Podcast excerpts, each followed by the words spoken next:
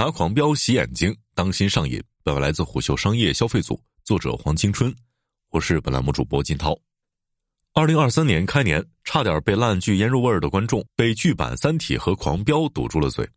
尤其《狂飙》的口碑在网上画出了一条高开飙走的惊艳弧线，一个小细节、一句台词都能够掀起一场舆论战。其豆瓣评分如今已飙升至八点九的高分，剧如其名，仍在狂飙。细究其原因，一方面，狂飙跳出了观众之于扫黑警匪剧的刻板印象。此前，很多的扫黑剧从个体到现象剖解。无非是将正邪主角发展轨迹化，进而使其有了可预测的发展轨迹，正义必胜。然而，脸谱化会严重影响一部扫黑剧的品质，无异于剔除了人性的复杂善变，剔除了社会染缸侵染难免改变之前生命底色的可能，让角色单薄的像是纸人。且这种脸谱化的真善美，如同假寐，难以引发共鸣。反观《狂飙》，其对警察、黑社会的塑造不再局限于主旋律的脸谱化人设，甚至敢于对市场经济以及暧昧不清潜规则进行调侃，其内核远比其他扫黑剧丰满深刻。另一方面，《狂飙》全员演技在线，善与恶在明暗中交织，在对峙中浮沉。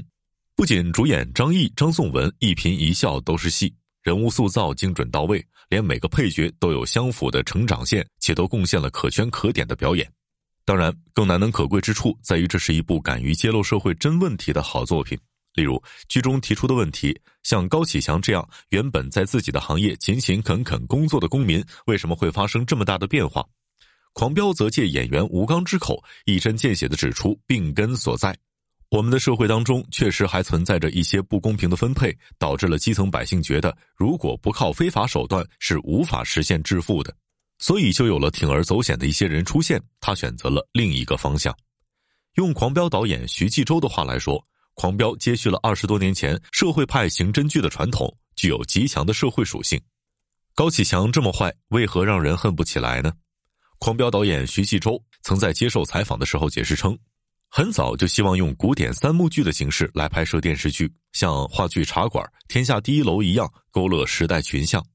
徐纪周说道：“三幕剧的讲述方式可以让戏剧冲突更集中，有时候一些长剧写到中后段可能会趋于平缓，故事和人物关系的发展会遇到阻碍，而且每一幕都有一个核心大事件，所有的故事和人物围绕这个事件展开。”时间体量相对较短，能让我把戏剧冲突做得非常浓烈，人物关系更加极致。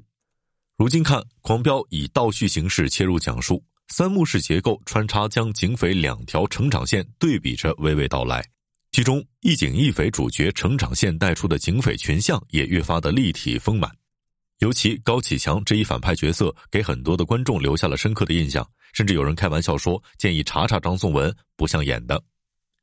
可以说，张颂文的惊艳演技让这个亦正亦邪的角色真实的让人心疼。从心地纯良、患得患失、低头哈腰到颇有城府、杀伐果断，高启强这个角色沉沉浮浮，引起了不少观众的共情。即便高启强再坏，我也恨不起来。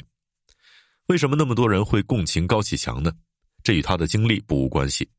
他十三岁父母双亡，只换来五百块抚恤金，一肩扛起照顾弟弟妹妹的重担，当爹又当妈。原本自力更生，靠经营鱼档维系一家生计，但生活的不公让他生活的卑微且挣扎，连极力护住弟弟妹妹都力不从心。于是，这个头脑聪明、思维缜密、心理素质强大的好人，在被权势反复蹂躏之后，一路摸爬滚打，开始工于心计，善于钻营，终于在一个权势交织的世界，跪拜陈泰为干爹，斗败成城，篡权建功集团，混成了人人敬畏的大佬。鲁迅说：“悲剧就是把好的东西撕碎给人看。”狂飙勾勒出来的正是一个曾经反复被权力碾压之后认清现实、屈服权势的反派。高强步履蹒跚从社会底层往上翻腾，是草根群体在铁板社会翻身的样板，也在自我重塑的过程中人格扭曲，一点点被内心的黑洞所吞噬，无疑还原了权势将好人异化成坏人的过程。他本来可能会有另外一种人生，但生活让他别无选择。或者说，权力让他别无选择。那些盘根错节、在现实不受控制的权力，可以不动声色地抹杀普通人穷其一生的努力。即便是你拼了命的努力，在强大的权势面前，却显得那么的无力和绝望。尤其随着剧情的推动，高启强黑化的原因、过程都让人无比信服，以至于不少观众对高启强走上不归路而感到惋惜同情。因为这个角色勾勒越清晰丰满，我们对他之前的奴颜婢膝、自保时的决绝越多一份同情和情有可原的嗟叹。一个被权势吞噬的普通人，越向上爬，越会陷入身不由己的抉择。北大教授钱理群曾在一次演讲当中说道。我们现在的教育，实用主义、实力主义、虚无主义的教育，正在培养出一批批我所概括的绝对的精致利己主义者。所谓绝对，是指一己利益成为他们言行的唯一的绝对的直接驱动力，为他人做事全部是一种投资。这个理论映射到高启强身上，他的很多犯错都是在权衡利弊。他有软肋，也有狠劲儿；有被逼上梁山的血性，也有睚眦必报的毒辣。即便知道某个决策是违法的，但为了生存、家人和爱人利益，只能如此选择。比如剧中一场独立落泪的戏，杂糅了五味杂陈的心情以及对命运难测的无可奈何。或许当高启强的自尊第一次被无形碾压的时候，他曾经有过挣扎。可回想自己一路走来，苟活的硬骨头，并无安身立命之地，只有自己掌握权势，才能够掌握一切。尤其贫困出身的匮乏感，刺激高启强对权力产生了无法被满足的过度渴望。过往的苦难倾覆而来，又加速了权力欲望的疯长。高启强映射的是一个小人物的现实人生，也是人性在社会夹缝当中异化的隐喻，把一个底层劳苦者蜕变成隐忍黑社会大佬的过程刻画得入木三分。表面上，高启强爱妻爱子，顾弟顾妹，内心里他却步步为营，狠辣决绝。他坏的真实狠绝，但也坏的无奈不得已，所以他最初有多卑微弱小，后来就有多冷酷狠绝。所以，即便高启强在剧中是反面人物，其结局或早已注定，但仍让人共情同情他一路走来每一步的挣扎。戏谑的是，命运似乎也在揶揄这个曾经善良的好人。不仅高启强成了为恶一方的黑恶势力，连自己的儿子也成为了一个为非作歹的纨绔子弟。他从弱者中走来，却最终培养出了压迫弱者的下一代。诚如《狂飙》的台词：“一波黑势力被扳倒，可能只是为了掩护另一波更大的黑势力，还有新的力量在涌动，所以我们要坚持扫黑常态化。”如果说高启强从小鱼贩一步步沦为黑社会，折射出人性被欲望所吞噬的无可奈何，那警察安心几十年如一日坚持内心的正义，就越发难能可贵。不过，安心的命运走向颇令人唏嘘。一位年轻气盛、一腔热血的刑侦干警，只因为不愿意接受腐化，一心办案，结果在公检法系统沉浮十余年，却只沦为一个满头白发、悲愤绝望的边缘人。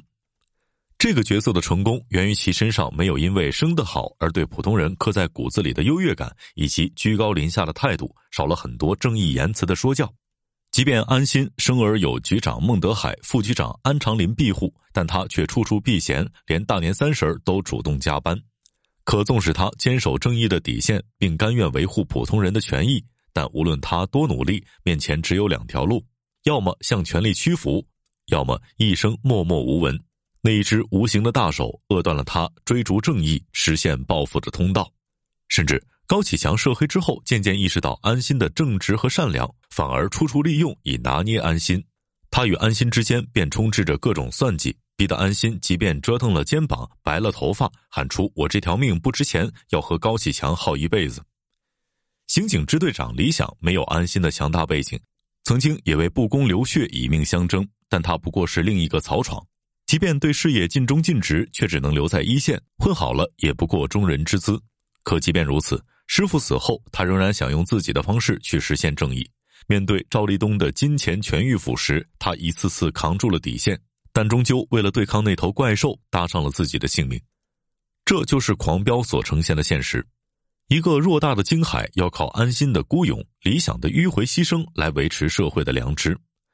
更让人恐惧的是，深陷权力斡旋，正成为京海越来越多人默许的游戏规则。即便其中很多人明知会戴上冰冷的手铐，依旧前赴后继，以至于剧中手握举报材料的指导组发现，强盛集团盘踞京海十余年，竟没有一起群众举报。至此，安心的信仰不断的崩塌重建，最终也将信仰尘封在心底，不再冒进，变得圆滑世故、老气横秋。一个热血青年渐渐绝望失声的过程，便跃然屏幕之上。对此，狂飙导演徐锡洲分享了自己的看法：安心其实是一个纯粹的理想主义者，高启强则是典型的投机分子，深谙传统人情社会的所有法则。他们俩代表着理想和世俗两个方向。安心和高启强也代表了人情社会和法治社会的冲撞。在他们人物关系的发展中，能看到中国法治社会的进程。理想主义者要建立秩序和制度，必然会遇到阻碍。社会要前进，必须得把人情社会中的很多东西根除。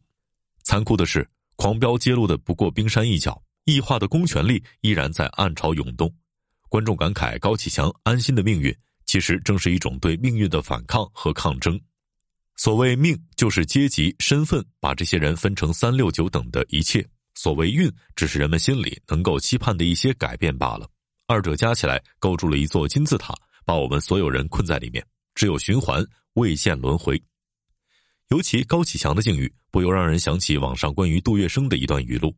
我是一条泥鳅，你们是鲤鱼，你们修炼五百年就能去跃龙门，我要先修炼一千年，修成鲤鱼，再修炼五百年才能去跃龙门。关键是我不能有任何闪失，一旦有闪失，打回原形，我就又是泥鳅，而你们还是鲤鱼。”